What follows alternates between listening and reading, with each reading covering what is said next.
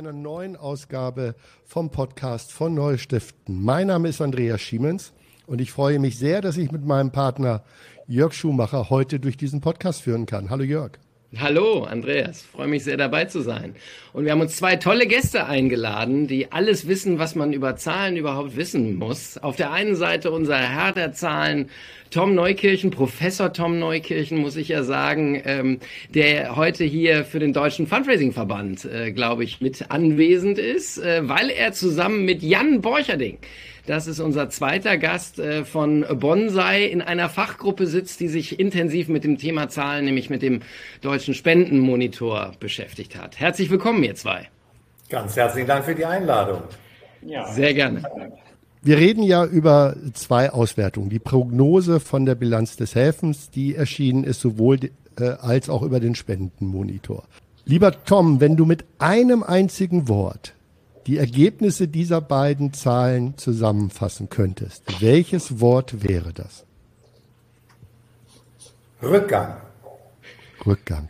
Jan, du bist auf die Frage vorbereitet. Was ist denn dein Wort aus der Erkenntnis dieser Zahlen? Ah, ja, große, große Probleme. Große Probleme. Mein, mein Wort wäre vorhersehbar. Bei mir wären es bei mir wären es zwei Wörter wie immer. naja, wie, wie, immer lassen wir nicht gelten. Ich weiß und das ist auch das ist der Einstieg. Tom, erklär doch mal ganz kurz, äh, wie kommst du zu deiner Einschätzung? Ja, wir haben ja zwei verschiedene Zahlen, die beide ähm, das Spendenverhalten der deutschen oder deutschsprachigen Bevölkerung messen und zu unterschiedlichen Ergebnissen kommen, und zwar nur Spenden unter 2500 Euro. Das hat methodische Gründe, weil Großspenden das verzerren würden. Mhm. Ähm, bei den einen sind es, glaube ich, 3,2 Milliarden, bei uns dann eher über 5 Milliarden, fast 6 Milliarden. Ähm, aber bei beiden Untersuchungen gibt es A, weniger Spenden, eine halbe Milliarde locker, und B, weniger Spender. Bei den Zahlen vom Deutschen Spendenmonitor, für die ich besser sprechen kann, sind wir jetzt knapp unter die Hälfte gerutscht, von mhm. 53 auf 48 Prozent. Mhm. Und der Spendenrat mit seinen GfK-Zahlen geht davon aus, dass es nur noch 21 Prozent Spender sind. Wunderbar. Jan, wenn man das so liest, so haben wir das auch ehrlich, ehrlich gesagt gelesen, aber wenn man das so liest, alles, was äh, so äh, drumrum veröffentlicht wird, dann hört sich das wie ein Erfolg an. Dabei ist es gar keiner. Warum ist das so? Ein Erfolg. Ich finde nicht, nicht dass es wirklich ein Erfolg ist. Mhm. Also wir haben, wir haben halt zwei Jahre gehabt, die eben sehr stark von Krisen gekennzeichnet waren. Das ist völlig klar. Und zwar in bislang noch nicht dagewesener Form. Zum einen eben persönliche Krisen, also Menschen in Kurzarbeit in großen Mengen äh, mit Corona und so weiter. Dann aber eben auch externe Krisen wie eben die Ukraine-Krise, die eben auch direkt und unmittelbar Auswirkungen auf das eigene Portemonnaie hatte durch die Energiepreise. Und wir hatten im letzten Jahr ähm, einen wahrscheinlich absoluten Höchststand, so an Spendern, aber auch an Spenden und ob dieses in diesem Jahr jetzt ein Rückgang ist auf das Normal oder einfach eine, mhm. eine Richtung aufzeigt, die eben, naja, sehr lange anhalten wird, dieses mhm. Abwärts. Mhm. Das wird sich zeigen in den nächsten zwei, drei Jahren. Also in der Vergangenheit war das oft so, dass wir einen Rückgang hatten nach so einem Hochstand. Ich befürchte, wir haben es dieses Mal mit etwas anderem zu tun. Und was wäre das aus deiner Sicht, Jan, das andere? Das andere ist äh, eine, eine Veränderung, eine Veränderung im, im persönlichen Spendenverhalten, aber eben auch äh, tatsächlich im Ausgabeverhalten der Haushalte. Also es wird Geld wird mehr zusammengehalten. Äh, man überlegt eben doch ein bisschen mehr, was man tut mit seinem Geld.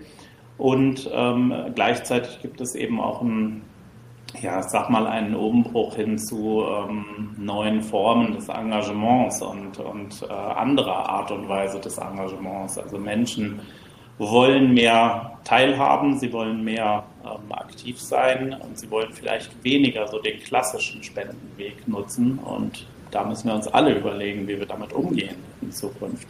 Mhm. Nun hast du gesagt, Jan, also für dich ist das ein deutlicher Rückgang. Ähm, Tom, ist es so, wenn man äh, hier dem Spendenrat Glauben schenken will, dann ist das im Grunde, hat das mit der Inflation zu tun, das hat mit den Sachen, die Jan erwähnt hat, zu tun, also mit Ukraine-Krieg und so weiter und so fort und ist eigentlich zwar ein Rückgang, aber auf das Niveau vor Corona, auf ein durchaus ordentliches äh, Niveau. Siehst du das auch so?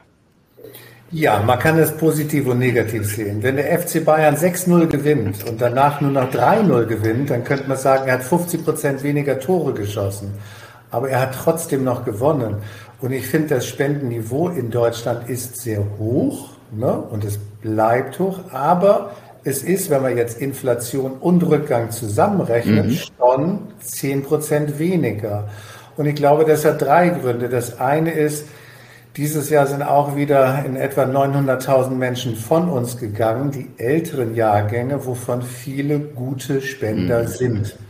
Und es sind nicht so viele junge Spenderjahrgänge nachgekommen. Aber das andere ist die Normalisierung auf dem Niveau von vor 2019. Nach ganz vielen Erfolgen geht es auch wieder back to normal. Naja, ich würde allerdings, äh, Tom, äh, das Spendenergebnis eher mit dem HSV vergleichen. Also immer kurz vorm Aufstieg gibt's einen Absturz. Ja, und ein Eigentor. Das, ne? ich sehe das, ich sehe das ja nicht ganz, ganz, ganz so optimistisch. Aber natürlich hat, hat Tom recht, wenn er sagt, die, die älteren und doch sehr verlässlichen Spendergruppen äh, sterben biologisch aus. Das ist vollkommen richtig. Und äh, gerade Tom ist ja jemand, der schon seit seit Jahren, solange es diesen Podcast gibt, ja darauf hinweist, dass wir eine Überalterung und damit mhm. eine Krise in den NGOs haben. Das bedeutet ja aber nicht, wenn ich jetzt äh, mal auf die normalen Märkte schaue, dass ich mir dann nicht äh, im Markt auch mal einen Kopf mache über neue Zielgruppen, über jüngere Menschen. Also das ist ja für mich die Frage, die ja aus beiden Ergebnissen herauskommt. Die Spenderinnen und Spender bleiben alt. Äh, sie, sie sterben in Teilen, sie geben, was sie können. Es werden aber immer weniger. Das heißt, wir, wir würden, wenn wir uns, also wenn der Spendenmarkt eine Aktiengesellschaft wäre, würden wir sagen, wir müssten die Aktien jetzt alle verkaufen. Was ist denn aus eurer Sicht, äh, wenn man sich die neueren Spendergruppen, die jüngeren anschaut, äh, was würdet ihr denn da herauslesen aus den aktuellen Zahlen? Ähm, ich hatte jetzt noch Jan den Vortritt gelassen. ja, ja, ich, ich, muss nur eine Minute denken. also ja, also es ist, also passt ein bisschen zu dem, was ich eben schon mal angedeutet habe. Ähm, junge Spender oder jüngere Spender, bei, bei, jüngeren Spendern ist es so ähnlich wie bei Jägern. Also Jungjäger wird man auch erst mit 40 oder 45 und mit bei den Spendern ist es ganz ähnlich. Man wird nicht mit 15 zum Spender, sondern irgendwann im Laufe so der Ende der ersten Lebenshälfte. Ähm, was anders ist, ist, ist eben dieser, tatsächlich dieser Teilhabegedanke, dieser Mitmachgedanke. Und da muss man sich nicht vorstellen, dass jeder irgendwie Aktivist werden will oder, oder irgendwie ähm, sich da jetzt selber meinetwegen irgendwo hinkleben will, sondern mit dieser Teilhabe ist vor allem eben gemeint, so, so ein neues Informiertsein, ähm, vielleicht mal auch seine Meinung dazu kundtun können zu dem Ganzen und, und ein bisschen weg von dem klassischen, ähm, ich kriege einen Brief und ich überweise was, sondern ein bisschen mehr muss es sein. Es muss irgendwie möglich sein, dass ich andere Menschen darüber informiere, beispielsweise indem ich in LinkedIn oder Facebook oder sonst wo, ne, wo ähm, meine Spende teile, darüber andere informiere, was ich getan habe, auch mitteilen kann, warum mir das wichtig ist, ähm, diese Spende getätigt zu haben und wenn ich das nicht kann als, als junger Spender, ähm, dann ist für mich diese Spende nicht attraktiv, weil ich selber nichts daraus ziehe, außer einem guten Gefühl für mich. Und das reicht leider heute nicht mehr. Wie siehst du das, Tom? Jetzt ist, genau, ich wollte mal nachfragen, Tom, du machst ja auch Spenderbefragung. Das heißt, du bist ja für Organisationen unterwegs und fragst Spenderinnen und Spender. Äh, kannst du die, die, die oder das Ergebnis von Jan bestätigen aus deinen Befragungen heraus? Ich kann was anderes vielleicht bestätigen und das ist auch ein bisschen anders als deine Frage, lieber Andreas. Es tut mir leid. Ich glaube, ähm, es ist zu pauschal zu sagen, jetzt ähm, spenden die Deutschen zu wenig und die Jungen zu wenig. Es gibt wahnsinnig erfolgreiche Organisationen, die junge Spender mobilisieren. Denken wir an Wikimedia oder ähnliche. Die gewinnen sehr viele Leute. Es ist das Problem von alten Organisationen, die es nicht schaffen, Jüngere anzusprechen. Das ist das Hauptproblem, was wir haben. Und dass neue Organisationen nicht so schnell nachwachsen. Aber vergegenwärtigen wir uns nochmal die Position vor 25 Jahren. Ärzte ohne Grenzen waren Mickerhaufen mit weniger als einer Million Spenden. World Vision genauso. Und heute haben sie 100 und 200 Millionen Jahreseinnahmen. Die einen wachsen, die anderen schrumpfen. Und derzeit sehen wir, dass manche schneller schrumpfen, als die anderen wachsen können. Das bedeutet, dass nicht die Spenderinnen und Spender das Problem sind, sondern die NGOs? Ich glaube in Teilen leider ja. Tom, das musst du uns ein bisschen erklären. Es gibt einen Grund, wieso zum Beispiel Fintechs erfolgreich sind, die gar nicht die Digitalisierung beginnen, sondern die fangen gleich digital an. Die haben gar keinen analogen Ballast.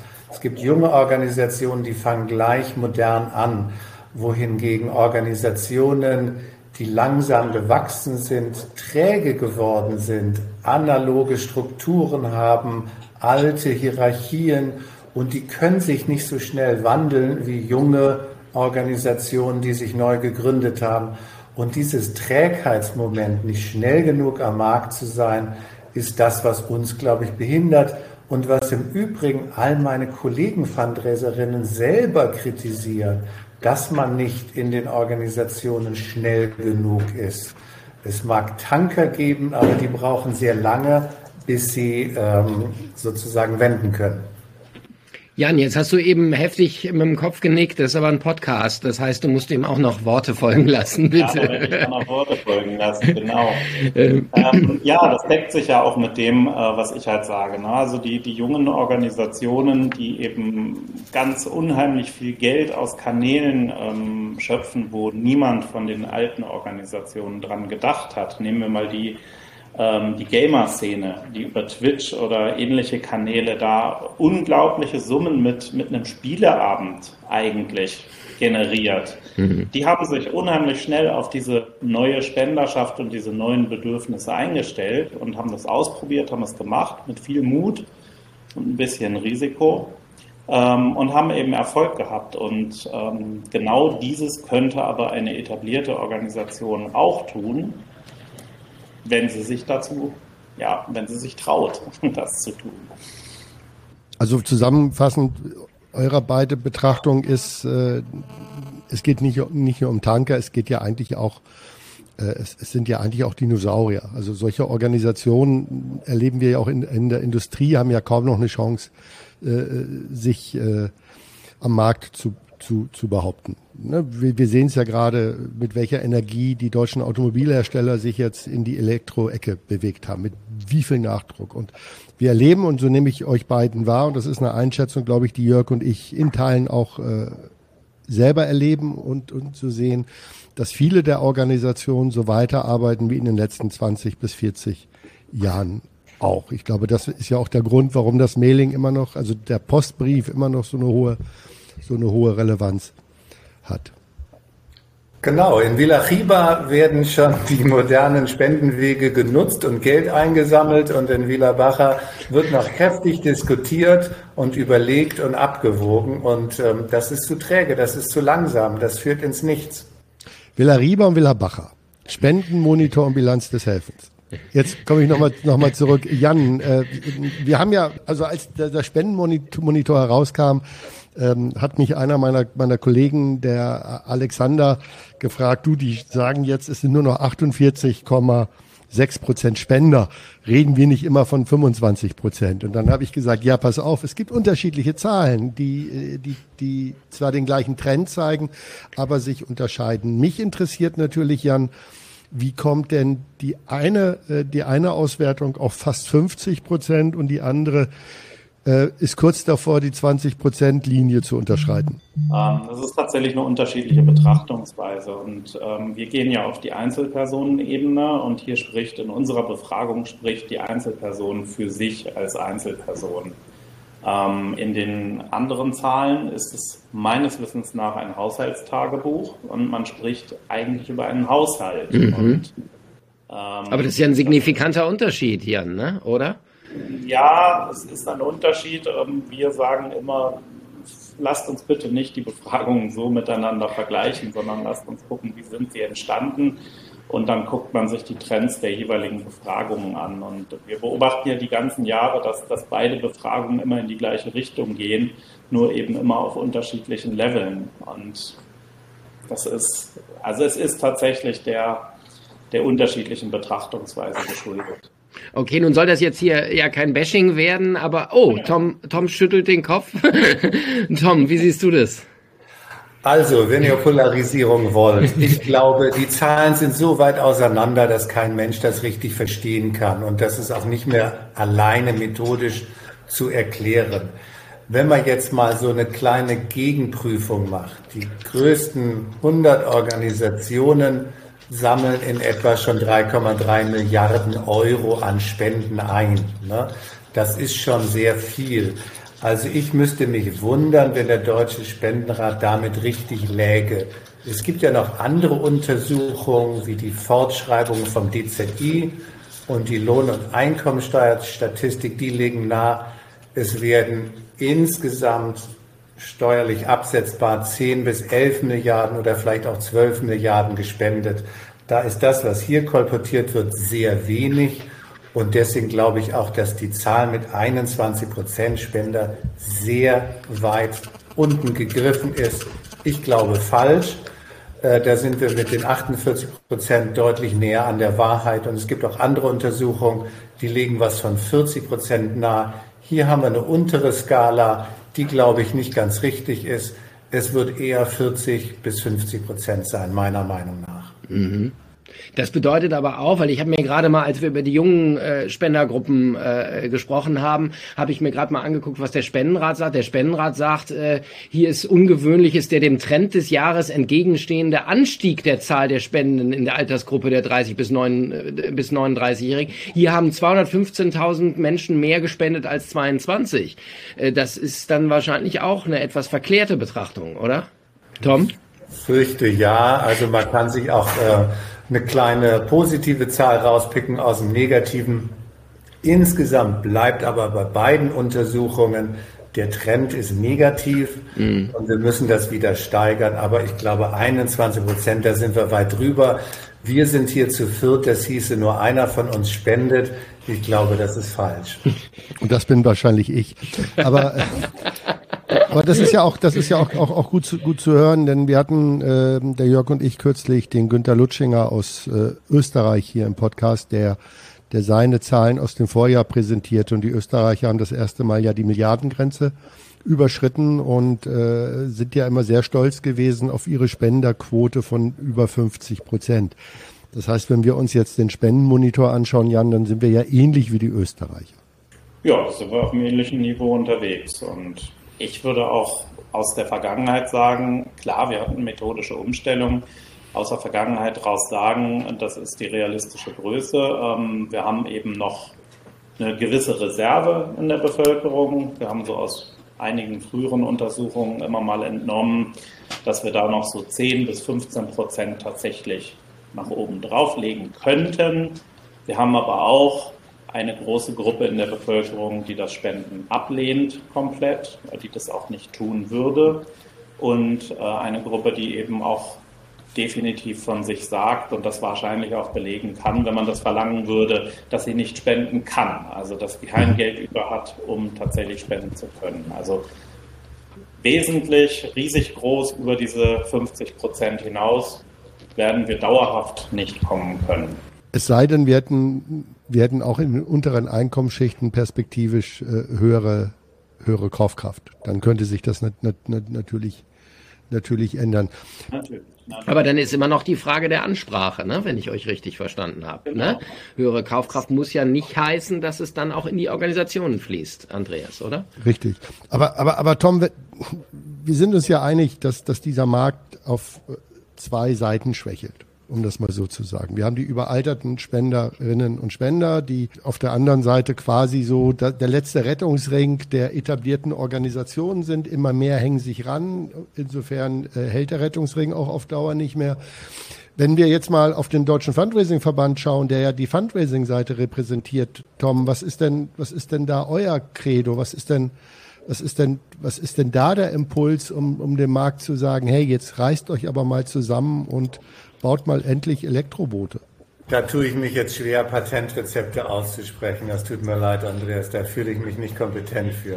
Aber, aber, aber, aber es gibt doch sicherlich so ein, zwei Dinge, wo du sagst, du hast es ja vorhin schon gesagt, Digitalisierung einführen ist Quatsch.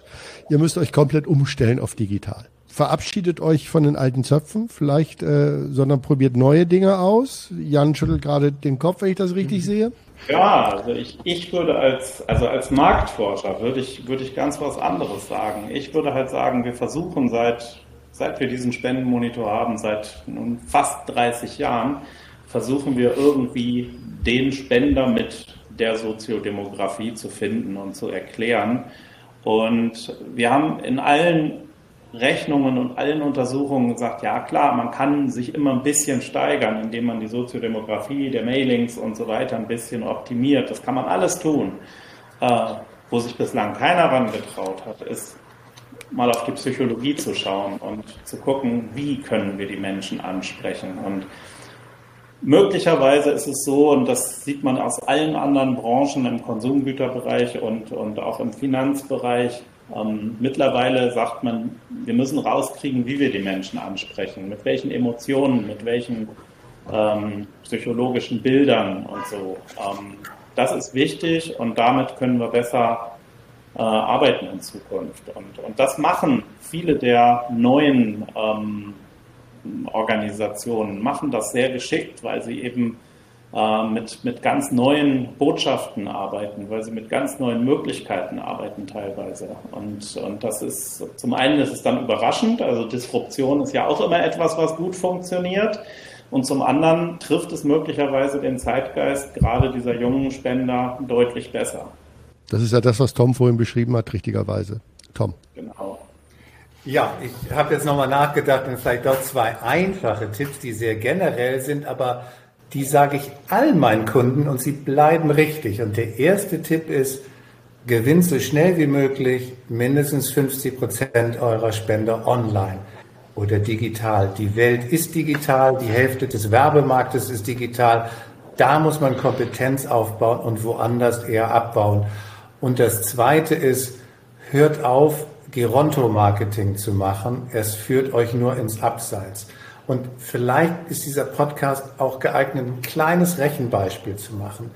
Denken wir mal darüber nach, wir haben 100 Spender, die 70 Jahre alt sind und fünf sterben. Und die wollen wir ersetzen durch fünf neue. Und wir wollen nicht, dass die ein Jahr später im Durchschnitt 71 sind. Dann müssen diese Spender natürlich, die neuen fünf, jünger sein. Und jetzt kommt das Interessante, die müssen 50 sein, damit der Spenderstamm nicht auf 71 geht, sondern bei 70 bleibt. Das heißt von 70 auf 50.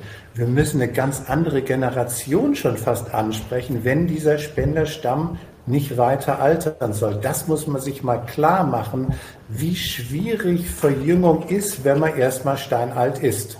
Ja, das ist wohl wahr, Tom. Aber dann frage ich mich natürlich, Tom und Jan, wenn wir über die Methodik der anderen gesprochen haben, warum, wenn diese Dinge so wichtig sind, also die Spendenbereitschaft, was kann ich, was will ich geben, die Psychologie, müsste man dann nicht bei so einem Instrument wie dem Spendenmonitor diese Dinge äh, mehr in den Vordergrund stellen? Wie seht ihr das, Jan? Ja, das müsste man und das werden wir auch tun äh, in absehbarer Zeit. Ähm, und dann müssen wir noch ein bisschen forschen, natürlich Grundlagenforschung von unserer Seite leisten, um dann auch wirklich ähm, etwas vorstellen zu können, was auch funktioniert. Tom nickt heftig. Ja, und wir tun das ja. Als erste der wesentlichen großen Untersuchungsreihen haben wir gesagt, wir gehen voll auf Online. Wir konzentrieren uns auf die unter 70-Jährigen. Die über 70-Jährigen sind ausgeforscht und nicht die Zukunft des Fundraising. Und nächstes Jahr machen wir Schwerpunkte auch mit unseren Kunden in Absprache. Und wenn da zum Beispiel Verjüngung ein Thema ist, dann besprechen wir das mit den Kunden und erforschen das genauer. Genau, die Jungjäger, die ja über 40 sind, wie Jan schon sagte. Und, und danke, Tom, für das Rechenbeispiel, weil ich war natürlich gespannt, äh, aber dann deutlich zu hören, fünf Prozent muss ich durch 50-Jährige ersetzen.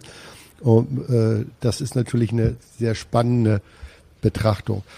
Die Frage, die mich jetzt vielleicht zum Ende dieses Podcasts noch interessiert, hm, ihr beiden, äh, in, in anderen Geschäftsbereichen, Jan, werden Marktforscher ja in den Mittelpunkt des Marketings und des Vertriebs gestellt. Das heißt, die, die Erkenntnisse, die ihr habt, die Auswertung, du hast ja gerade über die Psychologie gesprochen der Spenderinnen und Spender, das findet ja offensichtlich hier nicht statt. Woher kommt aus eurer Sicht vielleicht so diese Distanz zu diesen wissenschaftlichen Ergebnissen, die ihr beide repräsentiert?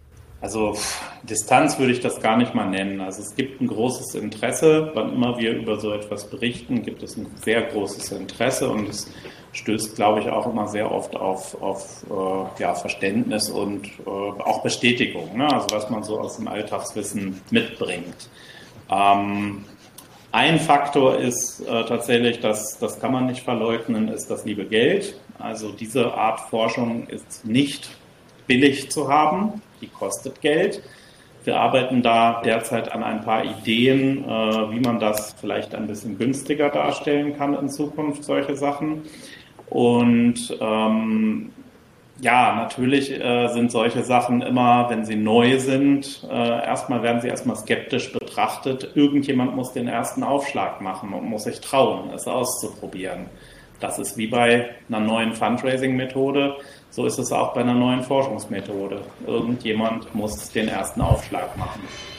Und das können wiederum nur die Organisationen sein, die agil genug sind und genug Geld, äh, Liquidität vor sich herschieben. Also wieder die, die ohnehin schon gewinnen. Tom?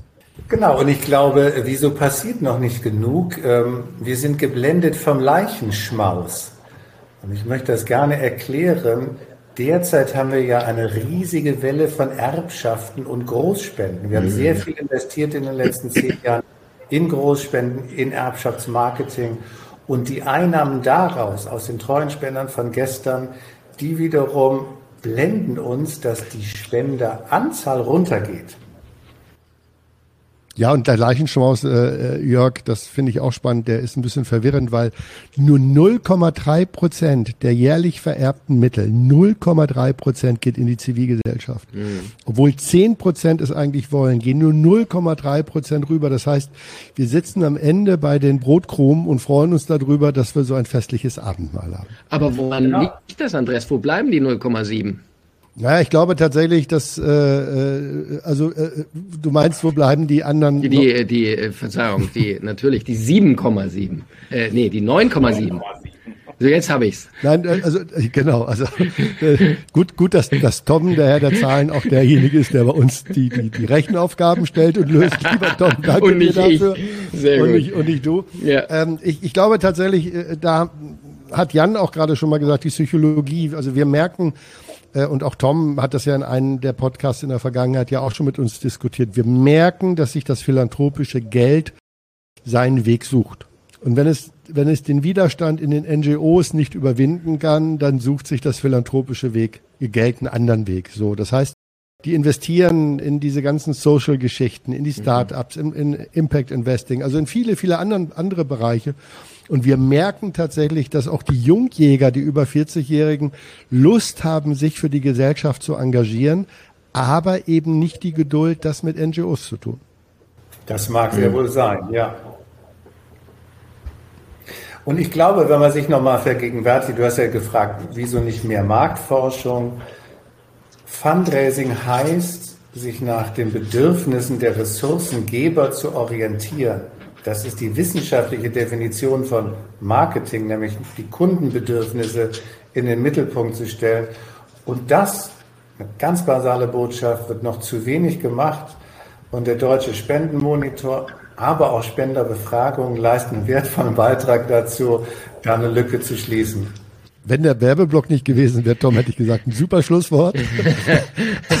aber, aber du hast trotzdem mit, mit beidem recht. Jan, dein Schlusswort zum Ende dieses Podcasts, bitte. Mein Schlusswort. Ich hoffe, ich hoffe sehr, dass, das habe ich am Anfang gesagt, große Probleme, die gleichzeitig aufziehen. Ich hoffe sehr, dass die Organisationen es schaffen, über diese Unsicherheiten, die gerade kommen, gut wegzukommen, trotz der geringen äh, Einnahmen oder geringeren Einnahmen ja, wäre wünschenswert und ich hoffe, dass wir mit unseren Informationen ein bisschen dazu beitragen können. Lieber Jan, lieber Tom, das war ein schönes Schlusswort. Herzlichen Dank, dass ihr da wart, äh, dass ihr uns erhellt habt, vor allen Dingen mich, was die Zahlen anging.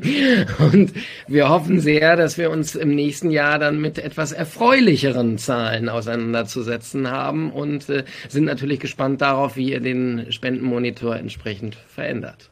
Also auch von mir vielen Dank an euch beide für euren Einblick äh, und eure ja, Impressionen dazu. Danke, dass ihr dabei seid. Danke für die Einladung, für die Marktforschung hier sprechen zu dürfen. Genau. Danke vielmals.